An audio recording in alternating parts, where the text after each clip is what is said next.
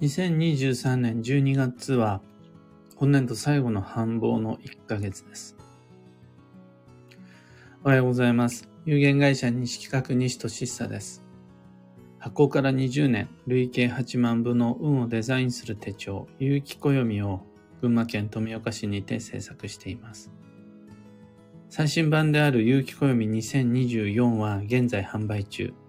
気になる方は、ひらがなにて、有機暦と検索を。で、このラジオ、聞く暦では、毎朝10分の暦レッスンをお届けしています。今朝は、2023年12月の運勢と注意事項というテーマでお話を。今日、本日、2023年12月7日から、2024年1月の5日までの期間は運が動きバタバタすることになる繁忙の1ヶ月です。かつ、忙しく過ごすことで運を動かせる1ヶ月でもあります。特別な儀式と儀式とか、秘伝の秘訣みたいなものは一切不要で、とにかく仕事、交際、学習、目の前の予定を日々一生懸命こなしていけば良いだけの過ごし方は単純明快な時です。とはいえ、そこには暦の上で想定できるいくつかの壁があります。すんなりいかないはずです。師走って、いつもそんな感じですよね。人の都合に振り回されるし、世相もなんか落ち着かないし。というわけで、その暦の上で想定できる三つの壁、邪魔、注意事項をご紹介します。一つ目が円の壁、二つ目が不足の壁、三つ目が反作用の壁です。それぞれ簡潔にご紹介します。一つ目の円の壁が2023年度1年を通して今年は円の年でした。円の年です。まだ終わってないから。縁の年とは素敵な出会いに恵まれるとか人間関係が自然と不思議と順調になりますではなくて人間関係の難しさを見せられる異なる価値観が明らかになる。家族であったとしても実は他人である。その中でいかに関係性を作っていくかセンスを問われ実力を試される。そういう年です。で、そこでは、縁って難しいなとか、人間関係ってめんどくさいなとか、どんな交際にも必ずお金、時間、労力、コストがかかるなとか、いろいろなものをまざまざと見せつけられる。これが縁の壁です。えー、例えば、お仕事をしようと思っている時にも、家族と一家団らん過ごそうと思っている時にも、みんな異なるそれぞれの都合があって、意識をすれなしなければぶつけ合ってしまう。簡単に敵対することができる。自分は嫌われているんじゃないかと誤解さえしてしまう。それが縁の壁なんですが、常に1年12ヶ月365日ずっと同じレベルで、同じ強さで円の作用が働いてるんじゃなくて、2023年は6月を中心に3月、6月、9月、12月と4回、その3ヶ月に一度のサイクルでその円の作用が強まりますよっていう1年でした。この12月がその円の壁が押し寄せる最後の時なんですよね。そんな時に限って師走。そういうタイミングを待ってたかのようにクリスマスとかお正月がやってくる。ここでいかに円の壁に負けず、どうやって円の壁に対応しながら働いていくのか、交際していくのか。ここが頑張りどころになる12月です。次に、不足の壁が立ちはだかる。え具体的にはどういうかというと、まあ、不足の壁だから足りなくなりますよ。その結果、いろいろなことを手放したり諦めたり、中途半端なところで終わらせたりすることになっちゃいますよいう話なんですが、最も代表的な不足の壁がお金が足りないです。だ足りなくなるのはお金だけじゃなくて、時間も足りなくなります。あともう一つあるのが体力が足りない。無計画無軌道に過ごしていると、お金と時間と体力が足りなくなって、大切な仕事交際ができなくなっちゃいますよ。ここ一番という、ここぞっていうタイミングで、あれが足りないからできない。それが足りないから買えない。会えない。ってなっちゃう不足の壁が立ちはだかります。で、ここで重要なのが、1時間も自由になる時間がないっていう人はいない。一銭も使えない。指を動かす体力さえないっていう方はいないはずなんです。なんかはやると思うんです。ただそこで計画性というか、運のデザインというか、順序がとても大切で。今、手持ちの限られたエネルギーを、とにかく目の前にあるものから順に使っていれば、最後の方では足りなくなるのは当然です。その目の前にあるものが必要なものだったらそれで OK です。で、後に来るほどに無駄なもの、いらないもの、別に買わなくていいもの、合わなくていい人ってなってくれるんだったら、そんなに話は難しくないです。ところがですね、2023年12月の不足の壁がまず目の前にやらなくていいもの、買わなくていいもの、会わなくていい人からやってきます。で、これから順に、どんどんどんどん手持ちのお金、時間、労力、体力を使っていってしまうと、後に来る本当に大切なチャンスとか、本当に大切な縁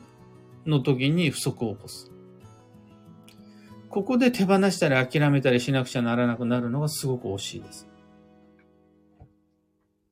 そうすると、始まる前の時点でしっかりと順番を考える。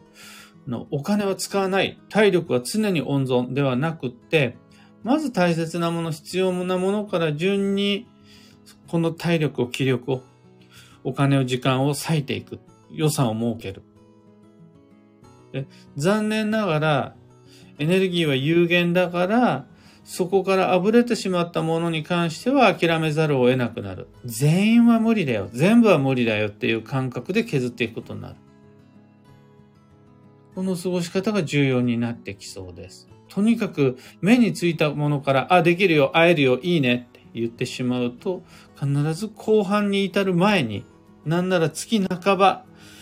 そうですね、10、あ、当時ぐらい、当時ぐらいで一番みんな、あの、空っ血になりますね。ガス欠、ガス欠を起こして、クリスマスを前に走り切ることができない。ということになっちゃうんで注意が必要です。最後、反作用の壁というのが待っていて、反作用とは、進むべき方向にどういうわけか進めなくなっちゃうっていう反作用です。これってあらゆる運勢に働くんですが、本来12月は円を中心に頑張りたい。最初から最後まで師走を駆け抜けたい。忙しく過ごすことで運が動くんだから、毎日を忙しく充実させたい。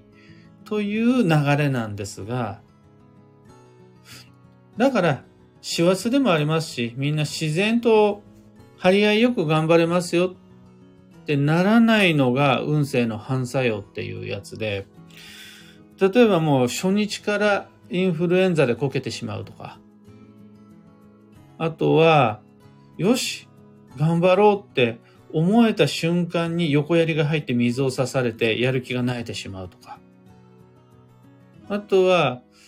円の壁、不足の壁が目の前に現れて、やりたいのに、会いたいのに、人間関係の難しさ、もしくはお金、時間、体力が足りない。なので、せっかくの自分の意志、希望を邪魔されちゃう。そんな感じで、反抗できないような、反抗したくなくなっちゃうような壁が押し寄せて、うまく本年度最後のチャンスに乗り切れないっていう感じになってしまいます。この円不足反作用の壁にどう対応していくかのプランを持ってる人が12月の流れに乗って本年度最後のもうなんならもう今年の総決算となるような大切な繁忙期を上手に過ごせるはずです。こっから先、それぞれの目の前に現れる壁にどう対応するのかって、やっぱり人それぞれ仕事によって立場によって違うと思うんですよ。だから各自頭をひねって試行錯誤してください。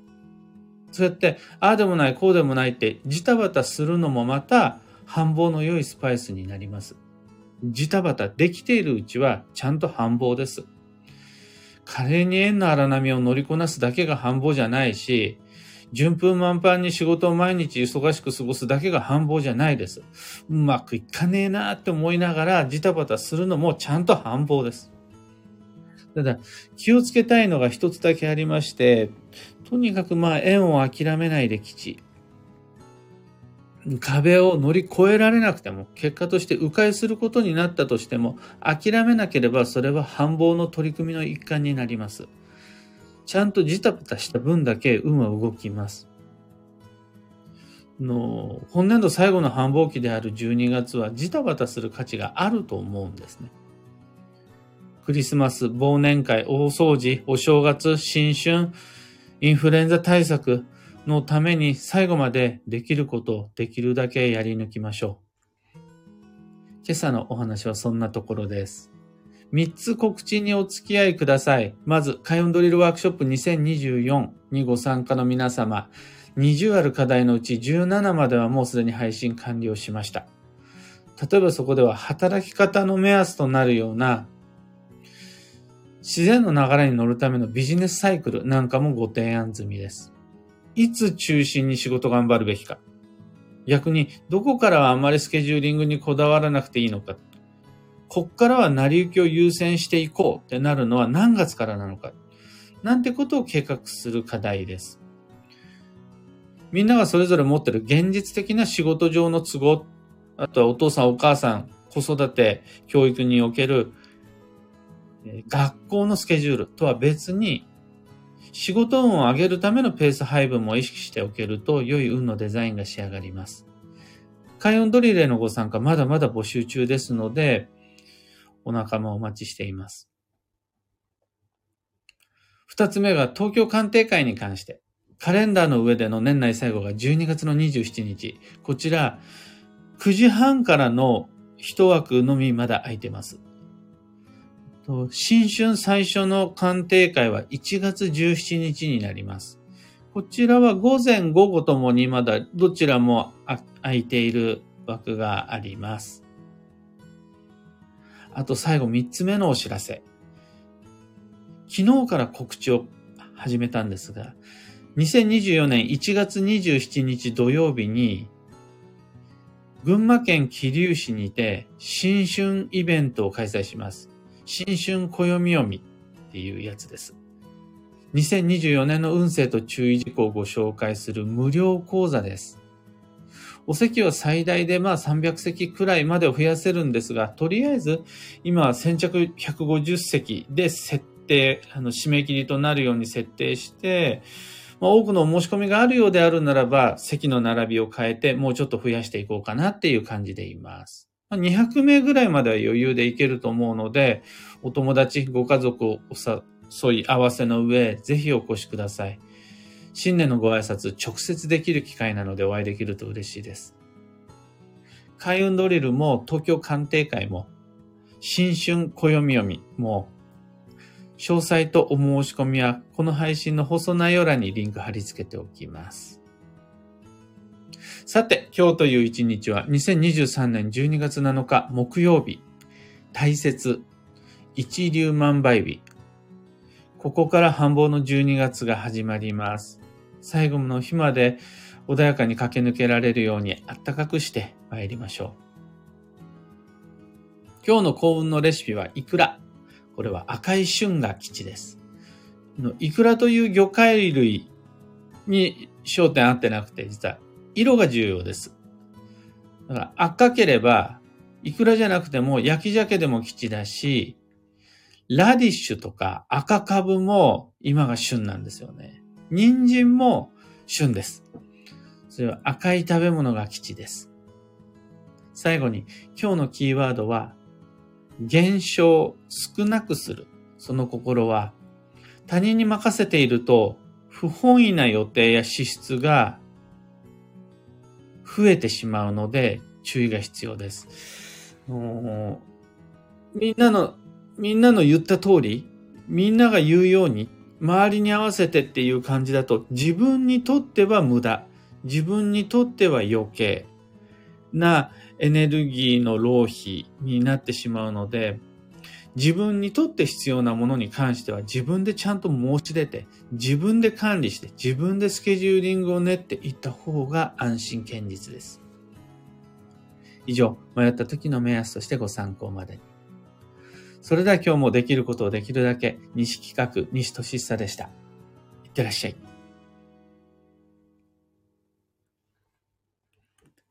小川智美さん、おはようございます。漢方花子さん、おはようございます。真帆さん、おはようございます。タカさん、おはようございます。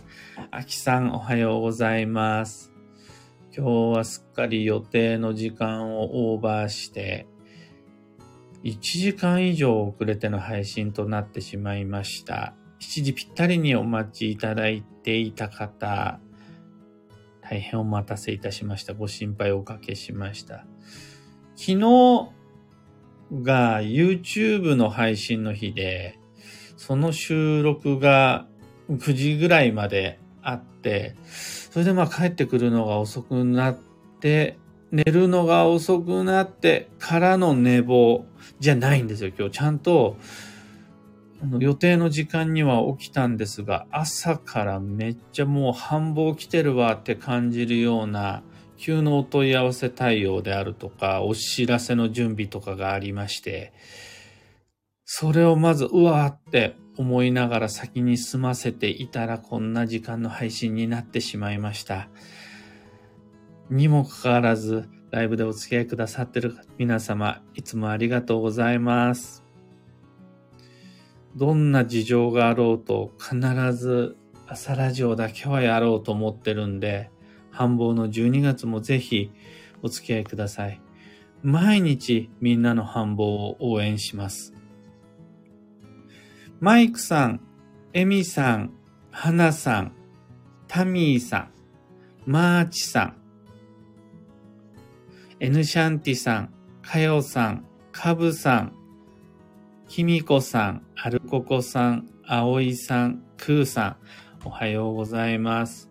皆皆様、繁忙の12月のデザインはもう済んでいるでしょうか？楽しくなる忘年会の仕込みとか、美味しいクリスマスの予約とか済んでいるでしょうか？